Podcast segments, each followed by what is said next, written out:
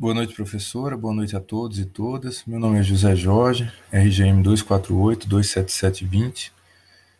Em relação aos fundamentos da responsabilidade objetiva do Estado, cabe destacar que, segundo Alexandrino, na obra Manual de Direito Administrativo, o fundamento da responsabilidade estatal é, foi destacado que estava na busca de um tratamento isonômico do ônus, que provém a partir de atos da, das atividades da administração pública Sendo assim, se almeja que todos arquem com os prejuízos em decorrência de uma atividade desempenhada pelo Estado, pois entende-se que, de maneira semelhante, todos os cidadãos se beneficiam dos fins visados pela administração. Desta forma, todos devem ser solidários quanto aos riscos decorrentes desse ato administrativo, ainda que a atividade tenha sido praticada de forma irregular. A partir desse entendimento se vislumbra, então, o princípio da igualdade. Ainda segundo esse mesmo autor, é importante observar que a responsabilidade objetiva estatal é, reconhece a desigualdade jurídica que existe entre um, entre um particular e o Estado. Portanto, visa então tutelar o interesse coletivo, assegurando a, a prevalência jurídica desse interesse ante os, os do particular, afirmando o princípio da supremacia do interesse público. Nota-se então que é injusto que um administrado que sofre danos patrimoniais ou morais decorrentes das atividades da administração precise comprovar a existência de culpa desta, para que lhe seja assegurado o seu direito à reparação.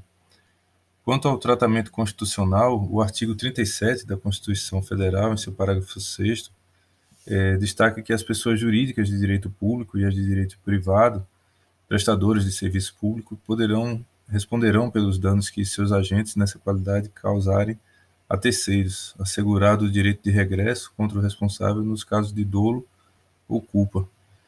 Esse artigo mencionado consagrou a responsabilidade objetiva da administração pública na modalidade risco administrativo pelos danos causados pelos seus agentes.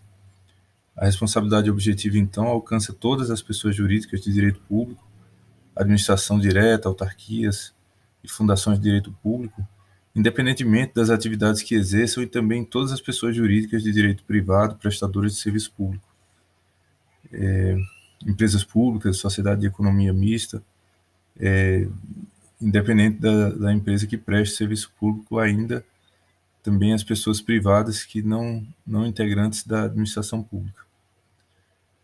Quanto à responsa responsabilidade subjetiva das concessionárias, permissionárias e autorizadas de serviço público, a jurisprudência do STF consolidou que é uma responsabilidade civil objetiva das empresas que prestam serviço público, mesmo em relação aos danos que sua atuação cause a terceiros não usuários do serviço público. Portanto, é irrelevante saber se a vítima do, do dano causador por prestador de serviço público é ou não usuário do serviço. Basta apenas que o dano seja produzido por um sujeito que esteja na, na condição de prestador do serviço público. É importante também salientar que a responsabilidade extracontratual objetiva, a qual está prevista no dispositivo mencionado, admite excludentes, merecendo menção também a hipótese de culpa exclusiva da vítima.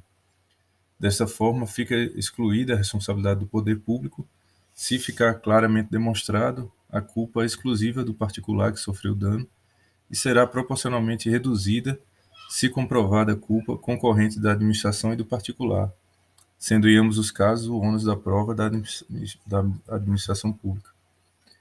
Por último, é relevante mencionar que nas hipóteses de pessoas ou coisas que estejam sob a guarda, proteção direta ou custódia do Estado, ou seja, quando o poder público está na condição de garantidor, quando tem o dever legal de assegurar a integridade de pessoas ou ou bens que estejam a ele vinculados por alguma condição específica, a responsabilidade é objetiva, mesmo que os danos causados não tenham sido realizados diretamente por atuação de seus agentes. O Estado responderá, então, por uma omissão específica, ressalvada a hipótese de alguma excludente, culpa exclusiva da vítima, caso fortuito ou força maior, que será o, o tema mencionado pelo eh, colega Jairo logo em seguida. E, finalmente, em relação à responsabilidade subjetiva da administração, cabe destacar um posicionamento é, feito por a, a, ainda Alexandrino, que mencionou que a responsabilidade da administração pública nem sempre é objetiva. Porém, não há qualquer lei, nem mesmo a Constituição Federal, que tragam alguma regra expressa sobre responsabilidade por danos causados por omissões da administração.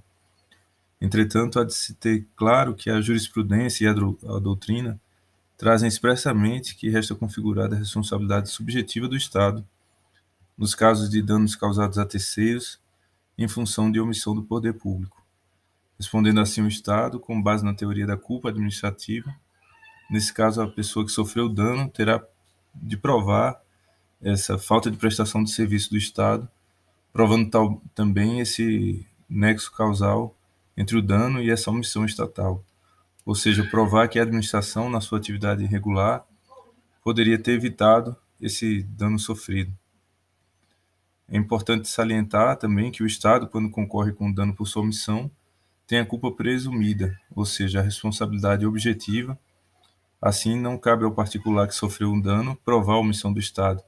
Somente a este provar o excludente de, cabível de sua responsabilidade.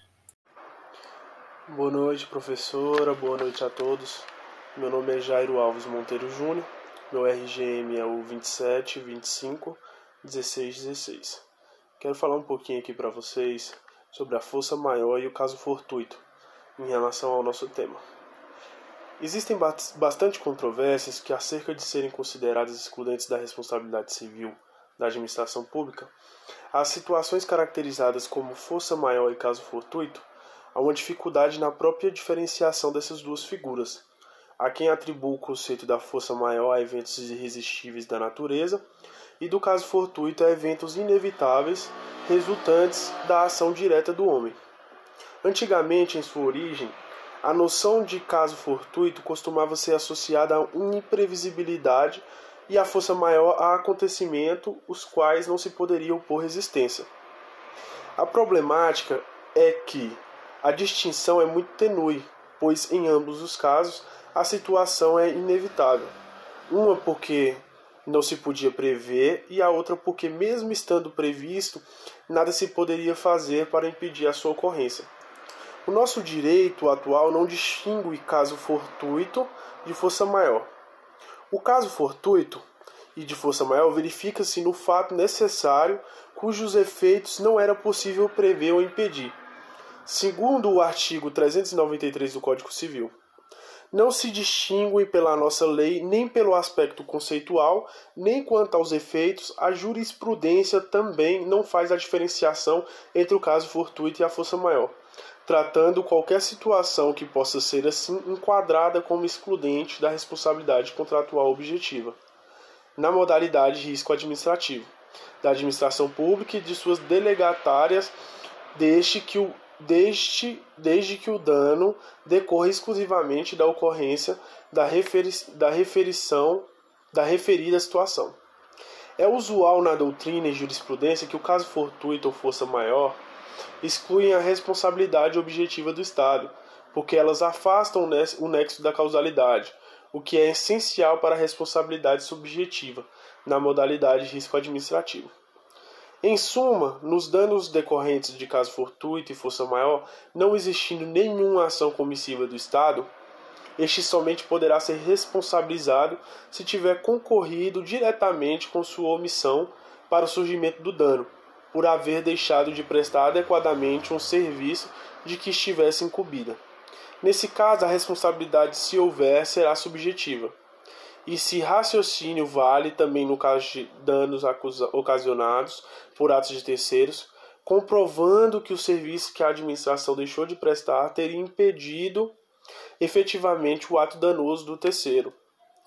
Em contraponto, a essa teoria da indiferenciação dos conceitos da força maior e do caso fortuito, a qual é majoritária na doutrina, Maria Silvia de Pietro e Celso Antônio Bandeira de Mello defende que esses eventos são sim possíveis de diferenciação. Para estes autores, a força maior decorre do evento externo, imprevisível, irresistível ou inevitável, como por exemplo um furacão ou uma revolta popular incontrolável. Já no caso fortuito, decorre de evento interno, ou seja, decorre de atuação direta da administração, envolvendo situação anômala e tecnicamente inexplicável ou imprevisível, como por exemplo, uma viatura de um órgão público recentemente adquirida, que esteja com manutenção em dia, colidir em um carro de terceiro por falha de sistema de freio da viatura. Levando em consideração esses eventos, para Di Pietro de Melo, de Pietro Melo, somente a força maior exclui a responsabilidade objetiva da administração, devido ao dano não decorrer da atuação do Estado, não sendo então para os autores o caso fortuito motivo de excluir a responsabilidade do Estado pelo dano. Também quero falar em relação aos danos de obras públicas que é relacionada ao tema. A responsabilidade civil por danos decorrentes de obras públicas exige a análise de dois aspectos: se o dano foi causado pelo denominado só fato da obra, ou se o, se o causado por má execução de obra, se a obra está sendo executada diretamente pela administração pública, ou se a execução está a cargo de um particular que tenha celebrado com o poder público um contrato administrativo com esse objeto execução da obra. Se o dano for causado pelo só fato da obra, a responsabilidade da administração é objetiva, independente se a administração estiver executando a obra ou o particular contratado por ela. Tem-se que o dano foi causado pelo só fato da obra quando ele decorre da própria natureza da obra, ou foi causado fato imprevisível ou inevitável ocorrido na execução da obra, sem que tenha havido irregularidade na execução. Já no caso de má execução desse eh, já no caso de má execução, desse modo são irregular, irregularidades imputadas a quem está realizando a obra, são danos causados por culpa do executor. Assim, é necessário saber quem está executando a obra. Se estiver sendo executada pela própria administração, diretamente será causa de responsabilidade objetiva, cabendo ação de regresso contra o agente. Se a obra estiver sendo executada por um particular contratado pela administração pública, ele responderá civilmente pelo dano, sendo a responsabilidade subjetiva, ou seja, se o executor tiver dolo ou culpa. A Lei 8.666 de 1993 trata dessa hipótese em seu artigo 70. O contratado é responsável pelos danos causados diretamente à administração ou a terceiros decorrentes de sua culpa ou dolo na execução do contrato, não excluindo ou reduzindo essa responsabilidade a fiscalização ou acompanhamento pelo órgão interessado. É importante salientar que se a administração concorrer em culpa com o executor da obra, no caso de má execução, haverá redução proporcional da responsabilidade, respondendo cada um na medida de culpa pelo dano causado. Agora eu quero falar um pouquinho sobre a jurisprudência. O Tribunal de Justiça de São Paulo entende que a morte do detento causada pela omissão do Estado gera o dever de indenizar. Responsabilidade civil e indenização por danos morais e materiais morte de detento, atendimento médico, omissão do Estado, pretensão do apelante de obter indenização por danos materiais e morais em razão da morte de seu filho, que se encontrava recluso na penitenciária de Ribeirão Preto, detento que era acometido de bronquite asmática e teve uma crise no seu, no seu, dos sintomas de doença pela noite do preso que, por não existir médicos ou enfermeiros na penitenciária, foi encaminhada a um pronto-socorro, acervo probatório que aponta para ocorrência de demora no atendimento médico de urgência, ato ilícito praticado, né? existência de nexo causalidade entre a demora do atendimento médico e o evento morte, caracterização da responsabilidade civil fundada na teoria subjetiva dano material, pagamento de pretensão mensal, inadmissibilidade, inexistência de comprovação inequívoca acerca de atividade profissional da vítima e de dependência econômica do autor. Dano moral admiss admissibilidade da omissão do Estado em prover a integridade física dos encarcerados, dos encarcerados, detento que se encontrava sob a guarda do poder público, a competir a este tomar todas as providências a fim de preservar sua integridade física e moral. Artigo 5 da Constituição de 88. Responsabilidade do Estado de resguardar o direito à saúde, a respeito à manutenção da dignidade da pessoa humana. Artigo 1 inciso, inciso 3 da Constituição Federal. Culpa in vigilando, indenização que se impõe, lesão moral que independe da comprovação do dano e do prejuízo, posto que se extrai do próprio fato em, em fachada, em se fixar indenização em 200 salários mínimos precedentes ao STJ. Correção a partir desta, da data segunda à tabela prática do Tribunal de Justiça. Incidente de juros moratórios a partir do evento danoso data da morte por se tratar de fato ilícito, de 6% ao ano, a entrada em vigor do Código Civil, a partir de então de 12% ao ano, sucumbência recíproca, decisão reformada, é, recurso provido em parte. No mesmo sentido, o Tribunal no mesmo sentido, o Tribunal de Justiça do Rio Grande do Sul decidiu que o Estado deve ser responsabilizado por morte de detento que se encontra sob sua tutela. No caso específico, o detento foi acometido por meningite aguda, vindo a óbito e sendo caracterizada a omissão do Estado, o qual não prestou devido atendimento. A emenda responsabilidade civil do Estado, presídio, dever de cuidado, preso, morte. A responsabilidade do Estado está disposta na regra do artigo 37, parágrafo 6 da Constituição.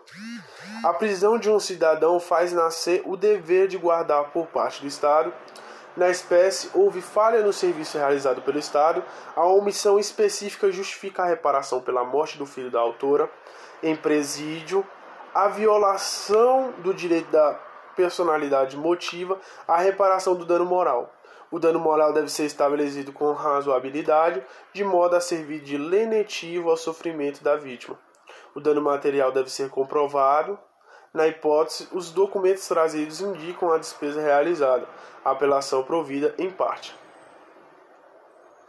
Concluindo, com o presente estudo foi possível, em uma análise do grupo, constatar o quanto é importante que haja controle estatal sobre as ações e omissões de seus agentes. Foi verificado diversas situações em que o Estado se torna responsável por danos causados a terceiros em função de ações ou omissões de seus agentes, assim como situações em que o Estado não é responsabilizado devido às circunstâncias previstas na lei. Torna-se basilar o conhecimento dos conceitos e debates a respeito da divergência doutrinária. É isso. Obrigado a todos aqueles que permaneceram até o final.